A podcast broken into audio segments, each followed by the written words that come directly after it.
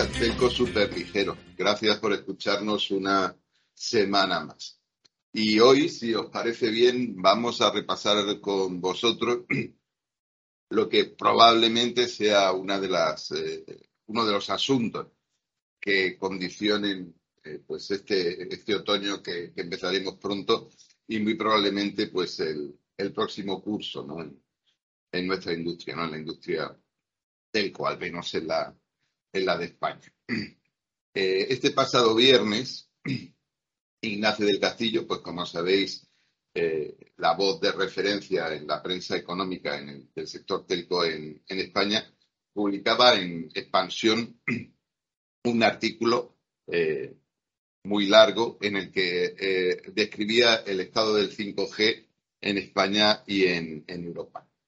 este episodio de hoy lo que hace es de alguna forma eh, tomar los, los argumentos que, nos da Ignacio en ese, en ese artículo, revisarlos, eh, apoyarlos con, con, algunos datos y sobre todo preguntarnos por qué, por qué, por qué pasa esto que, está describiendo Ignacio y tal vez tratar de explorar alguna, alguna respuesta y alguna posible eh, solución. La descripción que nos hace del castillo pues no es halagüeña. Y, también eh, hace mucho hincapié en que eh, desde la industria y las administraciones, pues se trata de, presentar una, fotografía que probablemente sea más positiva de lo que en realidad, en realidad podría ser. Y un buen ejemplo de esto es como el uso de la tecnología DSS, eh, pues he tenido en cuenta ¿no? y se usa como, como un atajo pues para conseguir eh, eh, llegar a unos objetivos que en la práctica pues puede que no sean, no sean tan fáciles. De hecho, la, tesis de Ignacio es fundamentalmente eh, hacernos pensar que si no se habla de un problema, si ni siquiera se, hablar de se habla de él, si no se admite que existe, difícilmente pues podremos enfocarlo para resolver.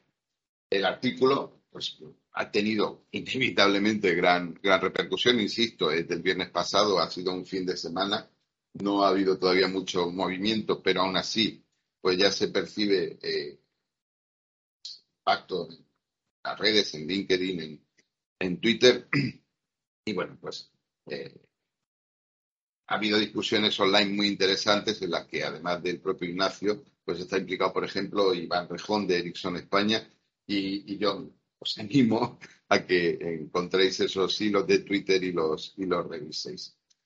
Hay una premisa esencial que yo creo que todos los que escuchamos esto compartimos y es que eh, no capturar la ola 5G eh, supone para, la, para Europa, para la Unión Europea, eh, renunciar a, muchas oportunidades, como ya nos pasó pues cuando de alguna forma actuamos como followers en la, en la, en la era del, del, iPhone, en la era del smartphone, que ha resultado ser la, la era del, 4G.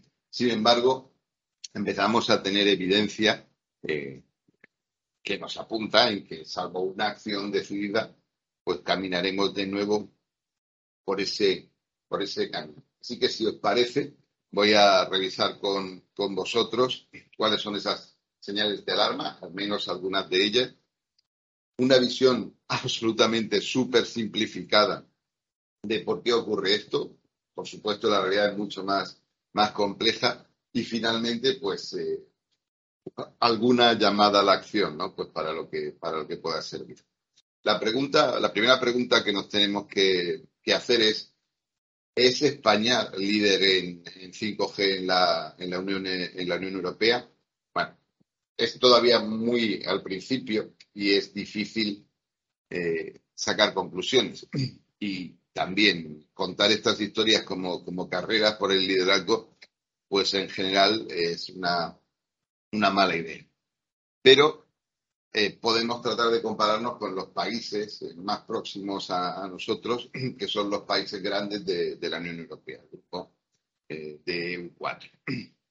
Y para escoger uno, pues escojamos eh, Francia, cuyo regulador, ARCEP, tiene un observatorio específico sobre 5G que da información muy puntual y muy relevante pues de manera, de manera trimestral. Mezclando esa información, la información de ARCEP, información eh, pública, se puede consultar en Internet en España, pues por ejemplo, a través de antenasmóviles.es, pues podemos tratar de hacer una comparación del número de sites 5G que están desplegados en, en ambos países. En Francia hay 31.000 sites 5G, de los cuales 12.000 están en banda media la banda de 3,5, que es, vamos a decir sobre ello, la banda clave si queremos hablar de aumento de, capacidad. En España hay en estos momentos, en junio del, 22, en, realidad, aproximadamente 7.500 sites Soner eh, radiando eh, algún tipo de servicio 5G. De esos, 2.400 eh, son, eh, están en la banda de, de 3,5 si hacemos una comparación exclusivamente, de, como digo, de, en 3,5, el número de estaciones bases por millón de, habitantes para Francia es de 178 y para España es de 53. De alguna forma, el despliegue francés en 3.500 pues prácticamente triplica en densidad el, español. Pues es evidente que no eh, ocupamos una posición de liderazgo en este momento, pues en lo que se refiere al despliegue de 5G. Esto además es coherente también con, las mediciones de experiencia de usuario pues que, empiezan a, publicarse. ¿no? Sin ir más lejos, también mirando cifras de junio o julio de, este año, eh, podemos ver las velocidades de descarga 5G eh, que publica pues, eh, OpenSignal. Y aquí, eh, pues España tampoco ocupa una posición de, liderazgo. De hecho, la velocidad media del operador más rápido de España ronda los 150 megabits por segundo frente a los 300 megabits por segundo que equivalente a ese operador pues obtiene en Francia, que es el país de, del grupo de, países grandes más con una red más veloz, de casualidad, y eh, está también muy lejos ¿no? de los 400 megabits por segundo ¿no? que consigue el operador más rápido en Suecia, ¿no? que se puede incluir como posible referencia de, frente a este grupo de, de países grandes de, Europa. Es decir, tenemos un despliegue incipiente eh, que nos está llevando a medidas de, experiencia de usuario y de velocidad y capacidad que no están en posiciones en posiciones líderes. Pero es que, además, eh, recientemente se ha publicado el, DESI, sabéis que es este índice que compila la Unión Europea sobre el desarrollo de la sociedad digital y de la, de la información, que reconoce a España como el país líder tanto en digitalización dentro del grupo eh, de EU4 como en conectividad. Y eso lo hace fundamentalmente por el gran peso de la infraestructura de, conexión fija, de banda ancha fija, la red de fibra FTTH, pues que se ha ido eh, construyendo en España. Sin embargo, ese mismo índice incluye información, insisto, todavía incipiente, acerca del despliegue y la cobertura 5G. En ese ranking, España ocupa la última posición dentro de los países eh, de, de, este grupo, de EU4. Y de hecho, el valor eh, promedio de cobertura de el valor de cobertura de España está por debajo del promedio de la Unión. Es uno de los pocos casos en, este grupo de indicadores y en en, todos en los que España pues no ocupa una posición líder en el en el DESI. Así que se pueden cuestionar los datos del DESI, se puede, y de hecho es fácil estar de acuerdo en que miden una realidad poco fantasiosa, en particular en el 5G, y que tratan de sacar una foto muy incipiente, pero es una foto que se ha hecho de manera muy similar, país, país tras país. Sin embargo, eh, si, miramos al otro lado del Atlántico, eh, vemos que, eh, el lugar donde se, se, prevé una, digamos que una mejor implantación y más rápida implantación del 5G es Norteamérica, fundamentalmente Estados Unidos, porque el peso económico y estadístico de Canadá pues es poco, poco, poco relevante. Eh, recientemente, también a principios del verano, en junio, julio, pues se publicaba eh, el Ericsson Mobility Report eh, correspondiente a esa edición y ahí había un forecast muy interesante que incluía tanto la penetración por, por por tecnología, como el dato que os quiero enseñar hoy, que es el consumo promedio por, por, usuario de datos móviles, de, banda ancha móvil. Y en esa curva se ve claramente cómo, eh, aunque al final del proceso del, del informe, pues prácticamente Norteamérica y Europa acaban empatados en consumo, la curva de adopción para el caso de Norteamérica es mucho más rápido. Es decir, de nuevo se señala como, como Europa, pues como un, un follower, alguien que está siguiendo lo que está empezando a pasar pues en, en Estados, en Estados Unidos. Hay un gap que efectivamente se va cerrando, pero que en este momento, según la curva, que insisto, es fundamentalmente un forecast, eh, pues, pues se va, se va ampliando. Podríamos hablar otro día de lo que sucede en otras regiones, ¿no? Pues como la TAM India, pues para hacer comparaciones probablemente injustas pero relevantes, pero hoy nos vamos a adentrar, si os parece, ¿no? en esta dualidad, en esta relación entre Norteamérica y, Estados eh, y la Unión Europea y, Europa. De hecho, como os decía, este gap se agranda. Tirando también de datos publicados por Ericsson, aquí incluyo una slide que, compartió Iván Rejón este viernes pasado en Twitter, como, como mencionaba, eh, pues hay una evaluación del grado de cobertura con despliegues en banda media, eh, eh, pues por distintas regiones económicas o, países, ¿no?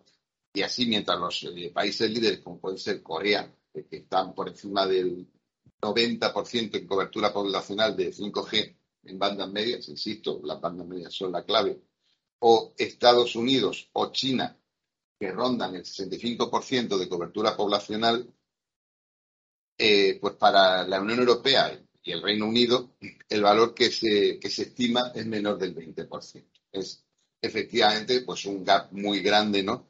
Que de alguna forma señala que o se actúa rápidamente o eh, la Unión Europea eh, pues tendrá, insisto, ese papel de seguidor, no ese papel de líder que nos gustaría y que habríamos imaginado. Así que, eh, hasta el momento, dos ideas. Europa es en este momento y puede convertirse en un follower en el salto, en coger la ola para, el 5G. Y España, dentro de esa región, pues no ocupa eh, posiciones, posiciones Ahora vamos a dar un, vamos a tratar de preguntarnos por qué. Y vamos a hacer vamos a poner dos ideas extraordinariamente simples y extraordinariamente súper simplificadas encima, encima de la mesa. Pero creo que son ideas que no por conocidas dejan de ser relevantes y que, bueno, pues merece la pena eh, que, las, eh, que las compartamos. ¿Qué está ocurriendo? los despliegues de, nuevas redes, en particular, pues en este caso de 5G, pues el mundo que hemos decidido crear, el, el modelo en el, en el que tenemos, pues lo realizan los operadores de telecomunicaciones. En realidad lo realiza un ecosistema pues que cada vez es más sofisticado y que vosotros conocéis bien, en el que digamos que de alguna forma esta manera de pensar súper ligero pues es cada vez más relevante, pero en este momento, a fecha de hoy, digamos que el liderazgo, la voluntad de que las cosas ocurran y el riesgo financiero pues está en la mano de los eh, operadores de telecomunicaciones eh, clásicos. Y estos operadores, para tratar de, para decidir si deben desplegar o no una infraestructura de este tipo, pues tratan de construir un, un business case. Y en este momento, visto también la evolución de la tecnología y a la velocidad a la que se están implantando casos de éxito relacionados con B2C, es decir, a la escasa velocidad con lo que esto está ocurriendo, en este momento la palanca fundamental para construir esos posibles business case es la capacidad de monetizar la banda ancha móvil y y asignar ingresos adicionales a los aumentos de, capacidad eh, que, se, que se están de alguna forma pues, planeando conseguir con, con esta. Y aquí hay una diferencia clave, digamos que esencial, entre lo que es Estados Unidos en este momento y lo que es la Unión Europea, una realidad muy compleja, eh, pues, pues en, estos tiempos. ¿no? Si, revisamos la evolución del ARPU, pues para los principales eh, operadores de Estados Unidos, pues vemos que en los cuatro últimos años la tendencia, para unos más, para otros menos, es fundamentalmente, fundamentalmente creciente. Es decir, es razonable asumir que en Estados Unidos se está consiguiendo monetizar pues el incremento de la, de la capacidad eh, que ofrecen las, las nuevas redes. Esto se puede ver directamente con los datos de ARPU, eh, que van creciendo en unos casos. De hecho, en esta misma fuente, insisto, ETNO, informe de hace algunos meses, vemos también cómo el ARPU de servicios móviles pues tiende, tiende a bajar, ¿no? Desde los 15 euros, pues tiene una bajada muy lenta, pero apreciable, ¿no? Que, porque de alguna forma hace que un operador no pueda plantearse un, un business case con, con ingreso de, con un escenario de aumento, de aumento de ingresos. En el caso de España, y tomando datos de Vodafone, que publica puntualmente, pues ese descenso de, de ARPU, pues en los, en los últimos cinco años, pues también es eh, más que notable, ¿no? Totalmente valores, como decíamos antes, en torno a los 16 euros en el año 18, pues a valores que ahora rondan los, los 13. La caída que si queréis se ha vuelto más acusada eh, en los últimos eh, cuatro meses. Esta es una clave, es decir, en una parte del, del, mundo puedes construir un business case asumiendo ingresos crecientes, en la otra el, tu input te indica que los ingresos no van a subir y que muy probablemente eh, baje. Esto es una obviedad, pero eh, quería, quería repetir, compartirla con, con vosotros. ¿no? Pero hay algo más, ¿no? Si, tomamos, por ejemplo, pues eh, es el ranking que publica Ryuji acerca del estado de ocupación de las redes de los operadores móviles en el mundo, que se actualiza más o menos anualmente, tiene su propia metodología pues para, para construirse, vemos que en general las redes europeas están mucho menos saturadas que sus homólogas estadounidenses, que se encuentran al borde o en plena eh, fase de saturación. O se encontraban, habría, habría que decir, porque precisamente para alguien que tiene capacidad de aumentar sus ingresos aumentando el tráfico, pues tener una tecnología nueva como 5G, eh, que, te, probablemente eh, la manera más eficiente de aumentar capacidad de manera importante, pues es, es, insisto, una gran oportunidad y eso justifica de alguna forma, ¿no? Pues digamos que la pasión con la que, por ejemplo, T-Mobile pues ha decidido desplegar en la banda de 600 5G en Estados Unidos o, los despliegues de 3500 o incluso en 26 GHz, ¿no? Que hemos visto con Verizon y con, con ATT en Estados Unidos. Sin embargo, la situación para los operadores europeos es completamente distinta.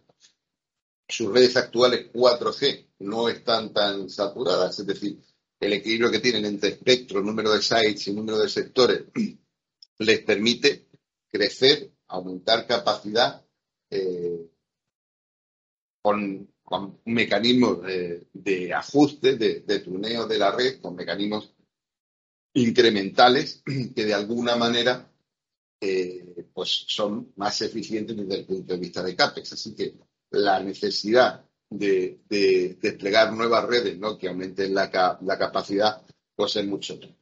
Así que si juntamos ambas cosas, la dificultad de construir un business case interesante y eh, la falta de necesidad de ampliar de manera notable la capacidad de la red, pues nos deja en una situación en la que los operadores se encuentran como una especie de valle o meseta, eh, citando a Marx, pues recuerda al fin de la historia. Una vez que eh, eh, se termina la dictadura del proletariado, pues lo que viene después es, es el, fin de, el fin de la historia, ¿no? porque ya no hay un motor que, que, mueva las cosas. ¿no? pues precisamente la industria europea parece encontrarse en, en, ese tipo de valle del que es difícil salir si no hay estímulos, si no se actúa de manera, de manera decidida. En realidad, insisto, todo es mucho más complicado. Eh, y hablar de un mercado europeo, pues no deja de ser bastante fantasioso, porque, como sabéis, ni los precios, ni los crecimientos, ni los jugadores, pues coinciden, ¿no? En el número de, de países europeos. Ni siquiera los países de los cuatro países grandes de Europa, y contando el Reino Unido, cinco, que son países económicamente similares, que muchos, los cuatro, comparten en moneda, pues tienen eh, mercados que se puede decir que funcionan de manera similar.